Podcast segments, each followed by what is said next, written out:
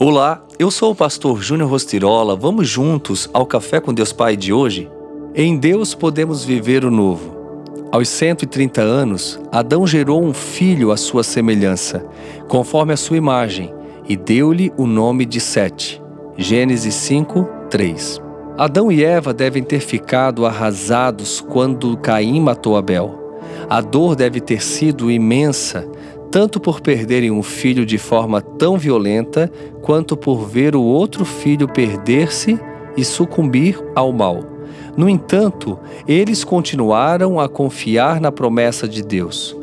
Quando Eva teve outro filho, Sete, ela disse: Deus me deu outro filho, indicando confiança na promessa que Deus havia feito, de que a geração deles não seria exterminada.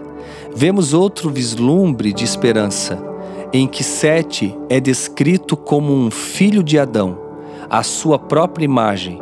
Era o Pai Celestial renovando a humanidade. Lembro-me de que, quando criança, uma única vez meu pai me levou ao bar perto de casa para tomar uma laranjinha. Pode parecer pouco, mas cada vez que me lembro dessa cena é como se eu tivesse esperança de que o meu pai realmente se importava comigo.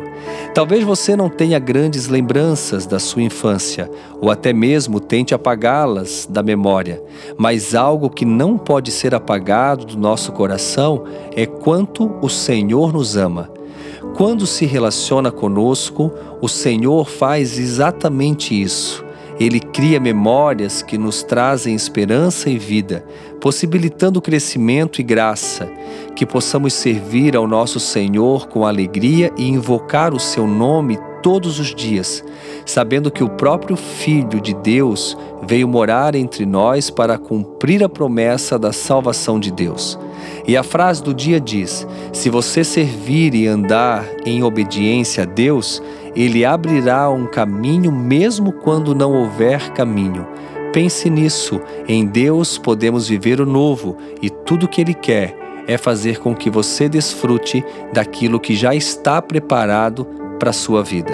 Fica aqui o meu abraço, o meu carinho e tenha um excelente dia.